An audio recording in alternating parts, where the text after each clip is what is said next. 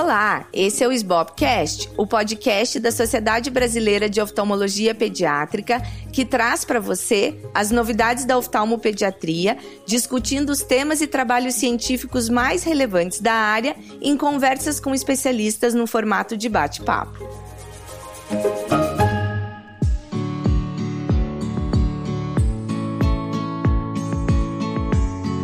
Eu sou a Luísa Hopker, atual presidente da SBOP, e hoje eu vou conversar com o Dr. Huber Vasconcelos. O Dr. Huber é formado na UFG, fez residência e fellowship de retina na Unifesp e fez também ainda genética ocular no Eye em Oregon, nos Estados Unidos. Atualmente é chefe do setor de genética da Unifesp. Huber, seja bem-vindo. Obrigado, Luísa. Obrigado pelo convite. É um prazer estar aqui falando para vocês da SBOP. Obrigada. A gente vai falar hoje sobre um assunto que é tão interessante, atual e tem chamado bastante atenção até na mídia, né? Sobre a, as possibilidades atuais que a gente tem, novas, tanto de diagnóstico quanto de tratamento. Então, a nossa ideia hoje é falar um pouco sobre as doenças hereditárias de retina.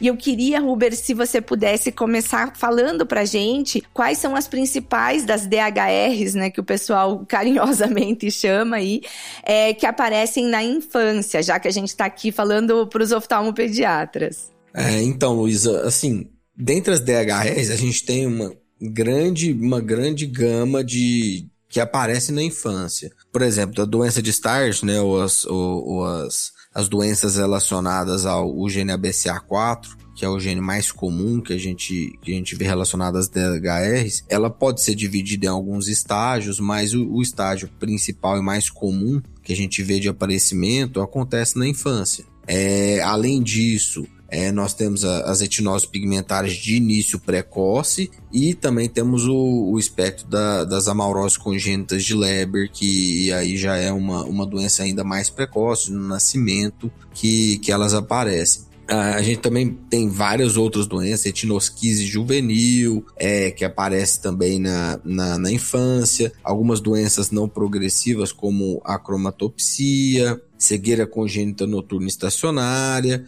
então, assim, é, há uma gama bem grande de, de doenças que aparecem nessa faixa etária, algumas mais iniciais ou desde o nascimento, e algumas outras quando a criança vai se desenvolvendo, entrando na, na, na idade de adolescência, mas é uma gama bem importante de doenças e a fase principal é onde a gente consegue fazer o diagnóstico e começar a iniciar o segmento dessa da criança e, e da, do paciente afetado.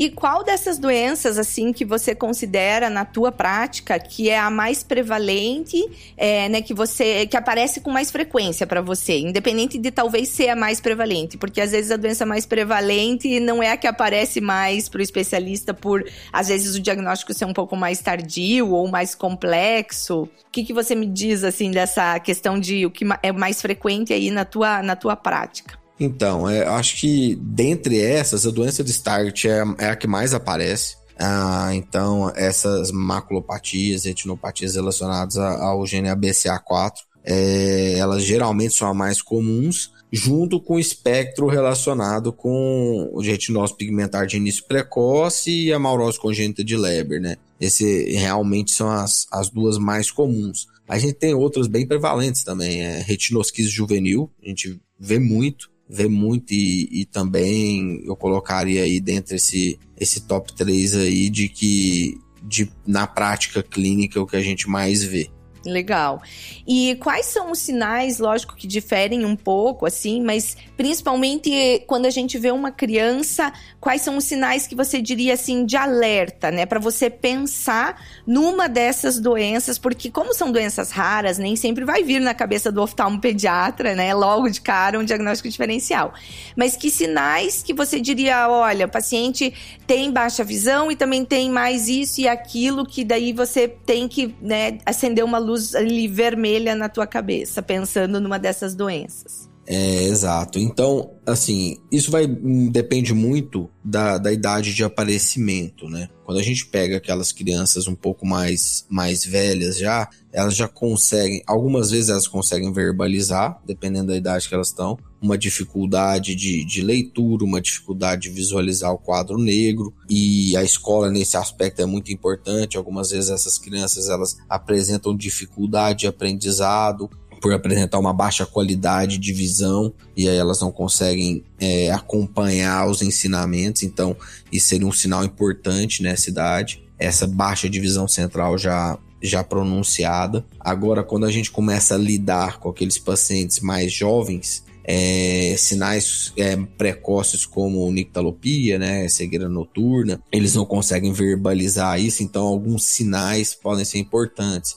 Então, por exemplo, uma criança que ela fica mais irritada e arredia num ambiente muito escuro, então toda vez que você deixa ela num ambiente escuro, ela fica mais agitada, ela chora muito e sempre relacionada com a, com a ausência de luz. É, pacientes que nesses ambientes e quando tem alguma luz um pouco mais forte, um ambiente em penumbra, por exemplo, ela fica olhando e fixando muito aquela, aquela luz, aquele local. Então, isso também pode ser um sinal importante. Algumas das, das doenças mais precoces, mais graves, tipo a maurose congênita de Leber, pode ter alguns sinais como óculo pressão. Então, o paciente que fica apertando o olho, tentando estimular a visão através dessa compressão, é, tentando estimular e, e, gerar algum tipo de sinal uh, onde ela possa ter é, algum estímulo. E então isso pode ser também um desses sinais precoces. A criança, quando vai ficando um pouco mais velha, começando a, a, caminhar e fazendo parte desse desenvolvimento neuropsicomotor, ela pode ter um pouco mais de dificuldade na hora de, de iniciar a caminhada, porque dependendo da gravidade dos sintomas, ela pode ter dificuldade visual, perda de campo já. Então, é um pouco mais velha, ela pode derrubar muito as coisas, ela não está vendo a, o ambiente ao seu redor. Então, cada uma dessas doenças pode ter um desses espectros, é, mas se a gente pensando cada uma em si, por exemplo, na maurose congênita de Leber e na retinose é, de início precoce, a gente vai estar tá vendo esses sintomas mais relacionados ao problema da visão noturna, é, esse problema de contato espacial por conta do campo visual, é, essa óculo é, pressão, em casos graves, né, principalmente, é, um nistagmo pode aparecer muito, e isso não só na, na maurose, mas pode aparecer no albinismo, a gente, a gente vê o nistagmo também, é a cromatopsia, em algumas outras doenças relacionadas. E quando a criança mais velha, ela já começa um pouco mais a verbalizar, e aí tanto o relato pessoal dela quanto esse relato dentro da escola ou mesmo em atividades junto com outras crianças, por exemplo, a criança ela sai para brincar à noite, ela não consegue desenvolver, ela brinca normal de dia, você está num parque, num prédio, ela consegue brincar de dia e de noite ela não consegue brincar, ela não consegue acompanhar as outras crianças. Então, alguns sinais nesse, desse tipo podem ser importantes para fazer esse, esse diagnóstico inicial de que algo está fora do comum e aí pensar em alguma dessas doenças. E uma coisa também, né, Ruber, que assim chama atenção muitas vezes, inicialmente, o fundo de olho dessas crianças, ela, ele é muito próximo do normal, né? Então, é, às vezes os sinais, esses sinais são muito importantes, porque inicialmente pode ter um fundo de olho muito próximo do normal, né? Então, às vezes, pode deixar o, o, o oftalmologista que está vendo meio sem, se você não se atentar à questão da anamnese especificamente, pode passar desapercebido e aí essa criança acabar sendo diagnosticada mais tardiamente tardiamente, né? É, exato. Eu nem, eu nem falei desses sinais, assim, é, oftalmológicos propriamente dito, além do nistagmo, porque além de muito variáveis, muitas vezes esse, esse diagnóstico através é, do fundo de olho, de variações anatômicas, ele é muito difícil. Então, você simplesmente algumas vezes ter uma criança com esses sintomas e fazer um fundo de olho, é, pode ainda mais uma criança jovem, com aquela toda aquela dificuldade do exame físico, isso pode gerar uma um, não só um erro no diagnóstico, mas é uma percepção de que aquela criança ela não está tendo nenhum tipo de, de problema visual nesse sentido. Então, essa avaliação mais, mais precisa da história clínica é importante, até porque pequenas alterações no exame físico podem te alertar. Então, talvez você olhe o fundo de olho, você não vai ver é, espículas ósseas, ou um, uma alteração mais proeminente, mas você vê um, um moteado, um brilho diferente, etc. Isso vai te, te alertar e vai falar: olha, aqui eu preciso aprofundar mais é, em busca do diagnóstico correto. É, exatamente. Assim, eu tenho alguns casos, lógico, são todas doenças raras, mesmo pra gente que só vê oftalmopediatria, isso aparece muito raramente, assim, mas é, um, um, acho que uma, um ponto importante que você tocou são, é, falando especificamente das doenças muito precoces, né, como a maurose congênita de Leber, é um diagnóstico diferencial que você sempre precisa pensar na criança com nistagmo, né, então, o que eu percebo no meu consultório, pelo menos, é que a gente tem visto cada vez mais precoce um, é, crianças com nistagmo, para você fazer um diagnóstico diferencial. Então você pode pensar que seja só um nistagmo motor congênito, mas você precisa pensar em outras doenças. E daí o comportamento da criança, mesmo uma criança muito pequenininha, de 4, 5 meses, já diferencia completamente uma coisa da outra, né? Porque uma criança com nistagmo motor congênito, muitas vezes é aquela criança que ela só olha para baixo, ela não tem nem o estímulo da fixação para olhar em frente, né? É, com um nistagmo com uma amplitude maior e uma frequência menor, mas muitas muitas vezes, mesmo o nistagmo motor congênito nessa fase inicial, ainda você não consegue diferenciar pela frequência e pela amplitude e passa despercebido porque um fundo de olho muito às vezes muito próximo do normal, assim, né? Então, eu tive já um caso que tinha passado por vários colegas, ficou como nistagmo motor congênito e a criança estava fazendo o sinal de francesquete. E aí dava para ver que a criança não enxergava nada, assim. E, e, e muito difícil para os pais, né? Você dar um diagnóstico desse. Então, é, é realmente é muito desafiador, principalmente em bebês, assim, a gente fazer esse diagnóstico diferencial, né? Mas é importante, eu acho que o que você tocou, o assunto que você tocou, de a gente prestar atenção nos sinais porque o fundo de olho pode não ajudar, é, digamos assim, se você não tiver uma alta sensibilidade, né, é, de pensar na, durante a anamnese. Exato, é, são, e são pacientes que muitas vezes eles já vêm referenciados ou já passaram por, por outros médicos e que tiveram a mesma dificuldade. Então, quando chega, a gente acaba tendo que estar preparado para ter ou uma man algum, alguma maneira de avaliar ele de uma maneira mais efetiva, ou é, tá bem atento a esses pequenos sinais que você consegue no exame físico mais comum mesmo, dependendo de como é Sim. é seu acesso a esse, a esse sistema. Sim. E aí, falando de exames é, complementares, né? Porque, lógico, a gente está aqui falando de várias doenças que, como você falou, cada uma vai ter né, um, um, um, sinal e vai ter um caminho e vai ser por uma determinada alteração genética ou outra. É, mas, assim, quando você suspeita que você tem ou uma maurose congênita de Leber, por exemplo, ou é, né, uma cegueira noturna estacionária, por exemplo, como você comentou, ou um Stargardt, qual é, assim, o primeiro exame que você sugere, fora o exame oftalmológico completo, lógico, que se faça? Né? Assim, não sei se, se você consegue falar um pouquinho pra gente é, sobre os exames complementares. Certo. Assim, hoje em dia a gente tem uma gama muito grande de exames complementares, né? E uh, eu acho que o que vai diferenciar mesmo vai ser o acesso. É uma criança muito jovem desse tipo, é muito difícil a gente fazer tudo aquilo que a gente quer fazer, o que a gente tem a capacidade de fazer no adulto com uma, uma facilidade muito grande, né? Então, assim, a minoria dos serviços vão ter a capacidade de fazer um exame sobre narcose nessa criança e realizar, por exemplo, um OCT que poderia ajudar muito num caso de tanto de, de amarose congênita de Leber quanto de retinosquise juvenil, por exemplo, ou até de doença de Starch, que tem alguns sinais precoces é, mas principalmente na maurose congênita, nesse, pensando em bebês, ou então um eletroretinograma de campo total também, sob narcose, é muito difícil de ser feito, você precisa de um centro todo equipado e aparelhado para isso.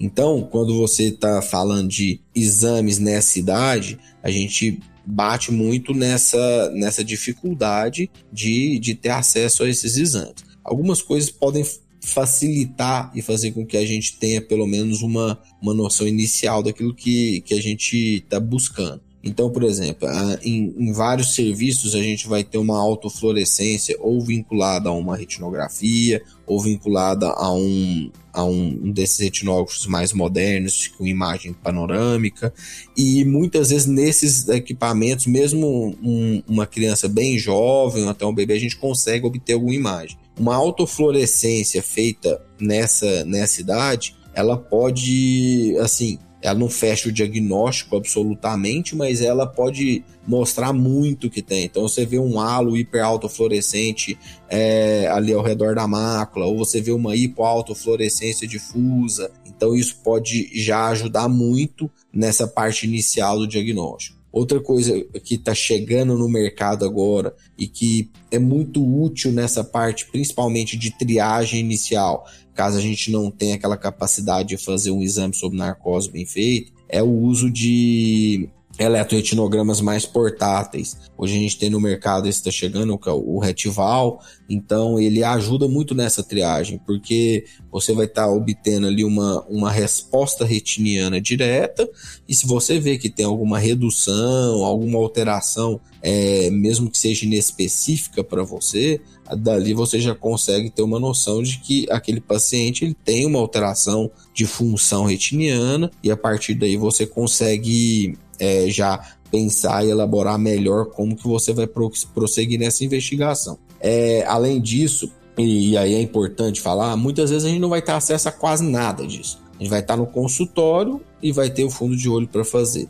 o que está sendo feito agora, devido a principalmente a baixa de preço, alguma, alguma certa disponibilidade desses testes, seria a realização diante de uma, de uma história clínica muito assertiva e de sinais muito importantes, seria a realização do teste genético. Já. Então, se você tem uma suspeita grande diante de uma criança, uma dificuldade grande de obter esses é, esses exames, de realizá-los de maneira efetiva, mas sua suspeita é grande o suficiente, se você tiver acesso, por exemplo, você pode ali mesmo no seu consultório colher o teste genético através de, de SUAB, por exemplo, bucal e sem precisar de ajuda ou de muito suporte, e a partir daí você já tem uma grande chance de fazer o diagnóstico da doença em si, da doença genética em si. Perfeito, Ruber. Achei super interessante essa tua colocação, porque é sempre bom a gente lembrar, né?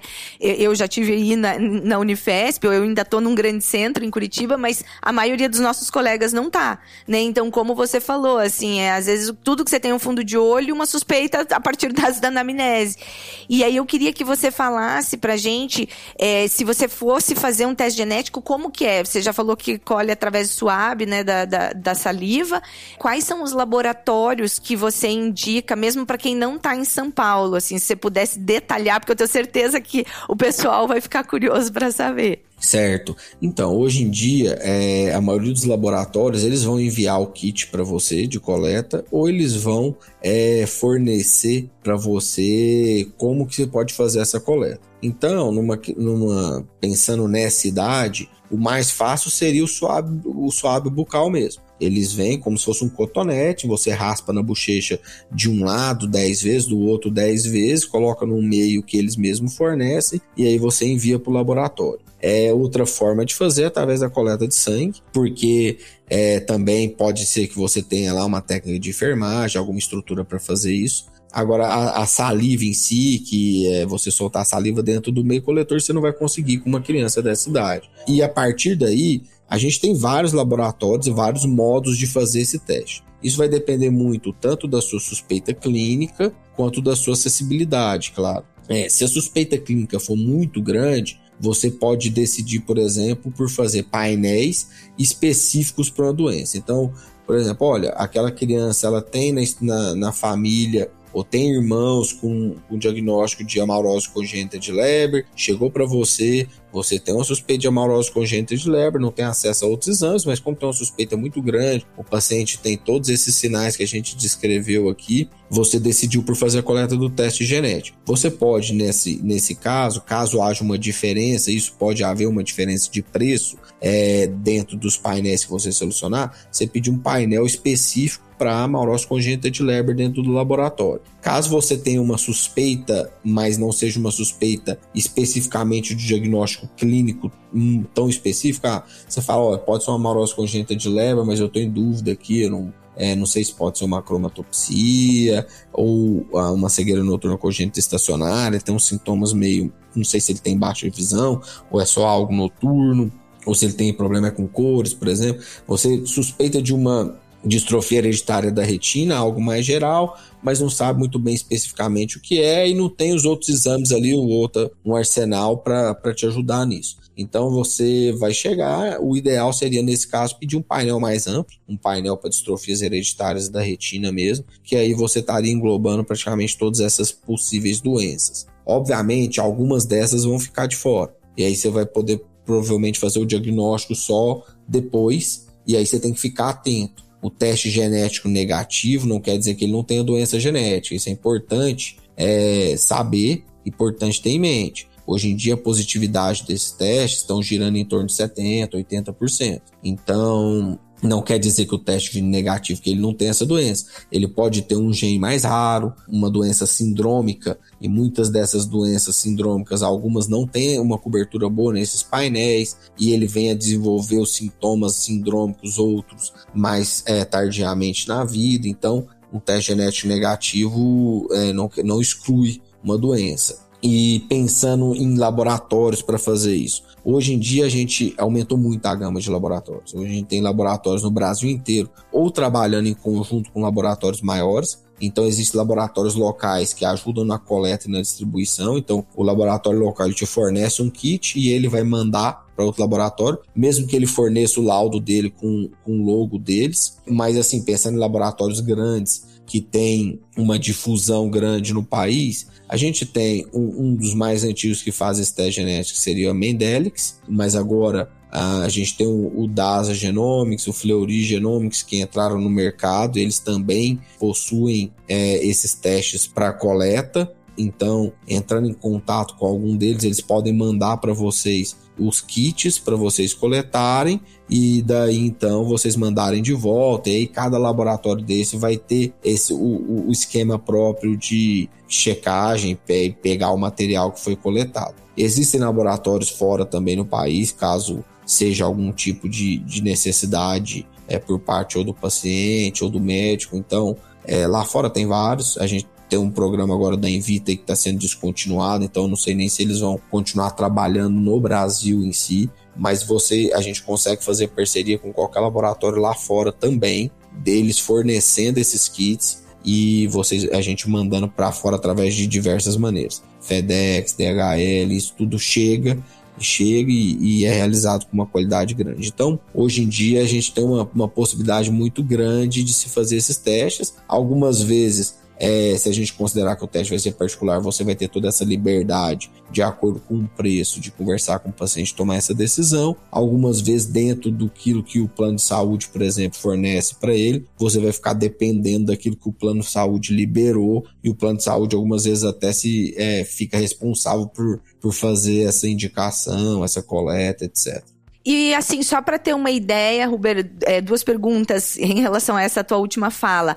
Você tem uma ideia de valores, assim, porque a gente escuta alguns testes genéticos com os custos bem exorbitantes. E quais são as doenças que o plano de saúde, assim, geralmente libera? Se tem alguma específica que sim, outra que não, só pra gente ter uma ideia, porque o paciente sempre pergunta isso pra, né, pra quem tá pedindo o teste. Assim, é, teoricamente, pelo que foi discutido anteriormente dentro do, do rol ali da, da ANS, é, eles teriam que cobrir essas, essas doenças hereditárias da retina. Agora, com essas decisões mais atuais agora, e eu não, eu não, não, não tenho certeza absoluta se isso foi realmente integrado, é cada plano tá agindo de uma forma. A gente faz o pedido e, assim, tem plano que libera para tudo, dependendo de como você faz o pedido. Tem plano que pede uma avaliação de algum geneticista relacionado ao plano. Então isso está dependendo um pouco. E assim, eu já recebi testes desses planos em diversos tipos de laboratórios diferentes. Quando vem o teste positivo, ótimo. Um teste positivo com uma mutação bem conhecida, é, etc. Isso vai fechar o diagnóstico, caso tenha uma correlação clínica com o seu quadro. Agora, quando vem negativo, isso pode ser um fator de confusão, né? Porque você não sabe qual que é a qualidade daquele laboratório onde foi feito, etc. Com relação aos custos, é, esses custos vêm caindo progressivamente. Então, é, ontem eu, eu olhei, por exemplo, o preço do Exoma, hoje no Fleury, está em 5 mil reais. Esse seria o preço do Exoma. Então, o painel já é um pouco mais barato. Então, e é, vai girar um pouco o valor em torno desse valor, assim, o exoma completo.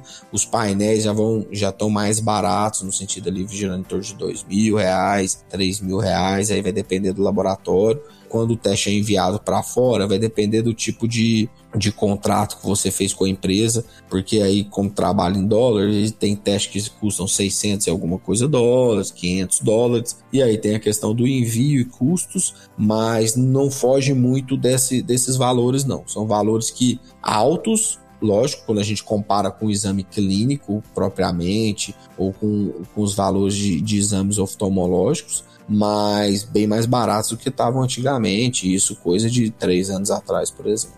Não, com certeza, né? Popularizou muito, assim. E isso é ótimo porque permite que a gente consiga, né, diagnosticar o paciente e fazer até aconselhamento, né? Em alguns casos específicos, aconselhamento genético. Exato. E assim, Ruber, a, a, grande sensação do momento. Fala pra gente um pouquinho sobre tratamento, né? Acho que é, é um assunto que todo mundo tem interesse de ouvir. Acho que é uma mudança de paradigma na medicina. Então, se puder falar um pouquinho sobre tratamento. Certo. Então, assim, os tratamentos agora estão com a aprovação do Luxturna, né? E com depois que a gente fez o primeiro paciente aqui no Brasil, é, isso foi um pontapé inicial para esses tratamentos de, de, terapia gênica, outras terapias é, que tratem essas doenças hereditárias da retina. O que está aprovado pela Anvisa e mais que não está dentro do rol das doenças é, cobertas, não foi colocado pelo Conitec, é realmente o voretigeno Neparvovec, que ele vai tratar pacientes com mutação bialélica no gene RPS65, que geralmente é relacionado com amaurose congênita de Leber, mas pode ter alguns casos de retinose pigmentar de, de início precoce. Esse tratamento ele se mostrou efetivo, principalmente naquela resposta é, na melhora de sintomas relacionados a essa doença. Então, a melhora dessa interação do paciente com o meio, melhora da, da cegueira noturna, uma, uma melhor é, capacidade de identificar contraste de cores, melhora de campo visual e principalmente estabilidade com relação à progressão da doença. Mas, como eu disse, é, pelo Conitec ele não foi colocado ainda no rol da ANS. Então, os planos não cobrem, nem a tabela do SUS cobre. Então, são casos que estão sendo judicializados e que a gente está tendo uma dificuldade, com certeza, nesse momento ainda, é, de realizar esse tratamento. E pensando em, em outros, a gente tem aqui no Brasil, estão sendo feitos alguns protocolos de pesquisa, tanto de história natural para coleta de dados específicos início de protocolos de terapia gênica posteriormente, como alguns outros protocolos de tratamento, igual a gente estava falando lá do, da óculo é, de pressão, pacientes com é, amarose congênita de Leber secundário ao gene 290, a gente está tendo agora um tratamento com anticienciólico nucleotídeo é, para essas doenças é, tratamento esse em estudo, é, em fase 2, então já sendo realizado aqui no Brasil, com injeção intravítrea, etc. É, outros estão para chegar, então assim, a, a gama de tratamentos está cada vez maior, de estudos, obviamente, né? E aí a gente tem uma expectativa futura de que a gente possa ter mais e mais oferta de possíveis tratamentos para esse tipo de doença e torcendo para que os custos caiam e que a gente possa tratar mais e mais pacientes é, acometidos. Muito legal, Ruber, muito legal. Eu acho que realmente é assim, é um, é um como eu disse, assim, eu, eu considero que seja uma mudança de paradigma, né? Porque antigamente você nem diagnóstico fazia. Depois você passou por um momento da medicina que você fazia o diagnóstico ah, com altos custos, como você falou, bem pouco tempo atrás. E aí agora a gente passa a poder fazer o diagnóstico e, em alguns casos muito específicos, pensar num tratamento que certamente os próximos 5 ou 10 anos, é, acho que muita evolução vai ter nessa área, né? Exato. É, é, é uma área que está desenvolvendo muito é, é, era uma doença que a gente fala que era negligenciada nesse sentido de é, não ter uma capacidade de diagnóstico adequado, não ter um tratamento, doenças raras, de difícil acesso a, um, a um, um, um, cuidado adequado, então difícil acesso à parte de estímulo visual que vocês fazem, a uma, uma correção óptica correta, mas agora eu acho que cada vez mais com a conscientização, com a melhora do diagnóstico e agora com o surgimento desses tratamentos clínicos, os médicos estão ficando cada vez mais por dentro de, do que a gente tem é, disponível em todos os aspectos da doença para melhorar o cuidado com o paciente. Com certeza. Adorei, Ruber, adorei nossa conversa. Muito obrigada pela tua participação, foi realmente sensacional.